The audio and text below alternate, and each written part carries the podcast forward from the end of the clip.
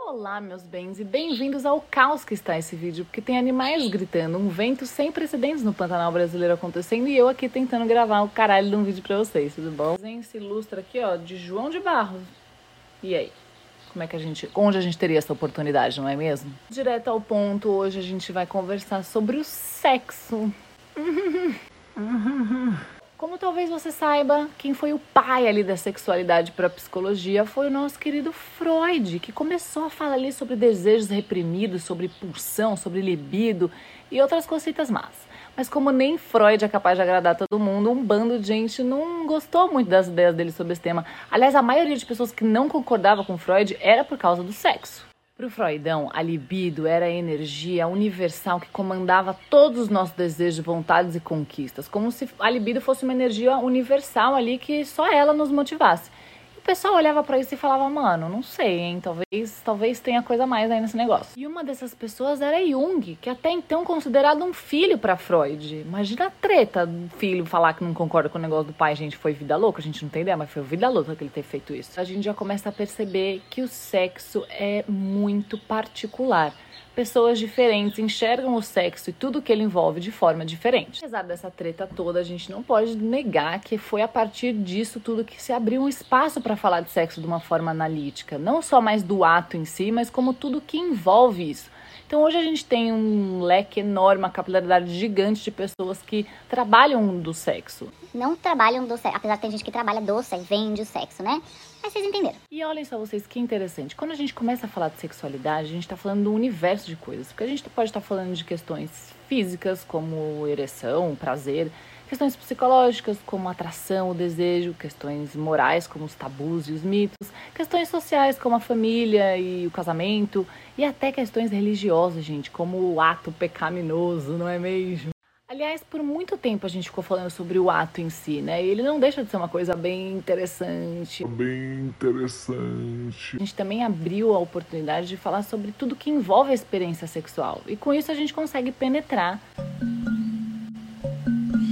na questão mental da sexualidade. E isso é muito incrível. Quando a gente entra na sexologia, por exemplo, é muito comum a gente buscar um sexólogo, psicólogo quando a gente está com algum problema, né, alguma disfunção nesse quesito, quando na verdade é um profissional que também analisa a forma que o indivíduo interage, experiência Mano, passou um rasante aqui, viado. O sexólogo também analisa a forma que esse indivíduo vai experienciar a sociedade, a cultura, o seu olhar sobre si mesmo e o seu olhar do outro, por exemplo. Outro olhar bem interessante sobre a sexualidade é a visão da religião, né? Por razões óbvias, a gente não vai se aprofundar muito nesse assunto, mas é muito importante a gente saber que a grande maioria dos tabus que a gente tem em relação a esse tema tem origem nesse universo. Essas normas e regras, né, e formas de conduta que a religião coloca ali pra gente, elas podem sim gerar uma limitação, não só na hora de experienciar o sexo, mas tudo que envolve a nossa sexualidade.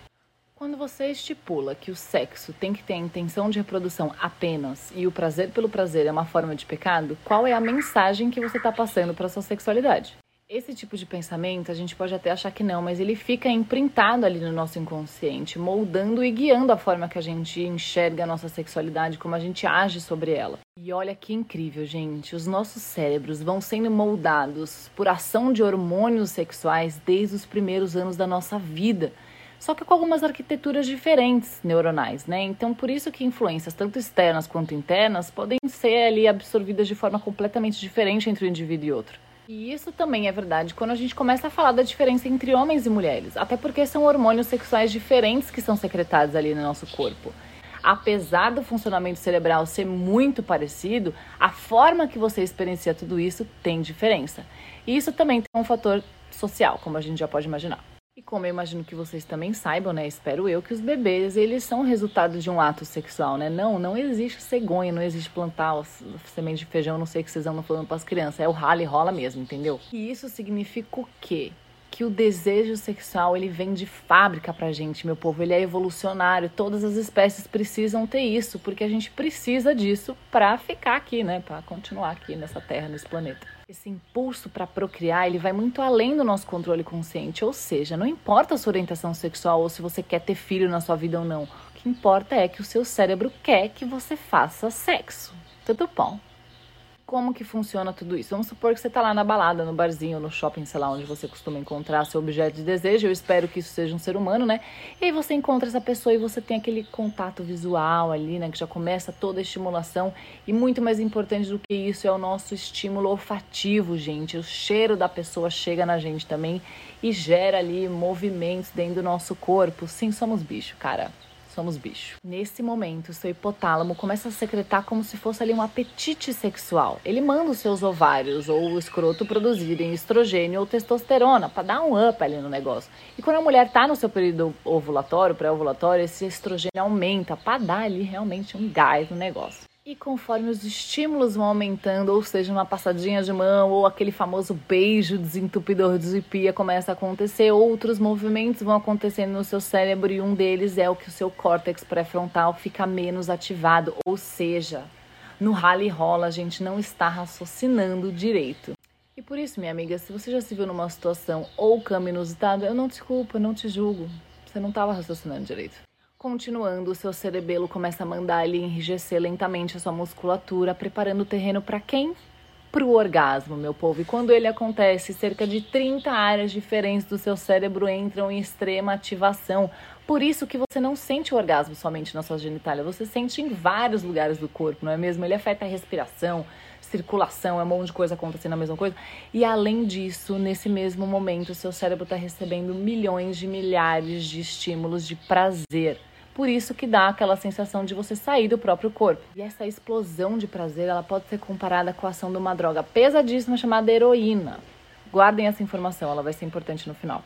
Depois desse clímax, o seu cérebro manda liberar ali a prolactina e a sua glândula pituitária libera ocitocina, que dá aquele glow do after sex e também aquele vínculo emocional ali que tem com a pessoa. Ou não, né? Se bem que esse vínculo hoje em dia tá, tá foda, é uma bagunça do cão. Outras áreas que também são ativadas nesse momento é a nossa amígdala, que provavelmente é sua melhor amiga nessa altura do campeonato, porque querendo você ou não, existe uma liberação emocional no ato sexual, não é mesmo? E também o nosso núcleo accumbens, que faz a secreção da dopamina, e ela é liberada toda vez que a gente faz alguma coisa ligada ali à nossa evolução da espécie. E o ato sexual tá ligado a isso, não é mesmo? Dito tudo isso, a gente consegue perceber que o nosso cérebro traduz estímulos de toque e transforma isso em pulsos nervosos. Mas o que, que isso quer dizer? Quer dizer que o nosso cérebro que determina se o orgasmo vai acontecer ou não. Ou seja, o verdadeiro órgão sexual do nosso corpo é o cérebro. O que acontece na nossa cabeça, gente, é muito mais poderoso do que o ato sexual em si. O contato físico, ele é importante, mas ele não é essencial. Então, a gente consegue ter uma estimulação sexual tão grande quanto o ato sexual só na nossa imaginação. Por isso é tão importante a gente estar em dia com aquilo que a gente acredita sobre a nossa sexualidade, para entender se isso faz sentido na nossa vida ou não, para desprender das nossas amarras e viver plenamente a nossa sexualidade, não só com a gente, como com o outro também. Já é comprovado o fato que existe um orgasmo mental, que independe de você estar tá com uma pessoa ou não, ou se você está com estimulação física ou não. E isso é muito importante, principalmente para pessoas que têm um tipo de paralisia, por exemplo, porque conseguem viver a sua vida sexual de uma forma plena só com o poder da mente, porque são pessoas que têm uma capacidade de dominar esse superpoder que o cérebro tem de se dar prazer. Como tudo na vida, existe o lado bom e o lado ruim disso. Se você tem uma visão positiva ou negativa da sexualidade, afeta a forma que você experiencia o prazer. Então, se você tem memórias ruins relacionadas ao sexo, se você tem questões de pudores, limitações, se você tem uma insegurança em relação a você ou até mesmo ao seu parceiro ou parceira, isso tudo vai afetar a qualidade da sua sexualidade e como você experiencia tudo isso. E isso também nos mostra como o sexo e a sexualidade é uma coisa muito individual e ambígua, porque o que dá prazer para uma pessoa pode não ser o que dá para outra e vice-versa. E isso também nos diz o quanto que a nossa sexualidade está ligada ao nosso sistema límbico, que trata ali das nossas emoções. Está tudo conectado, meu povo.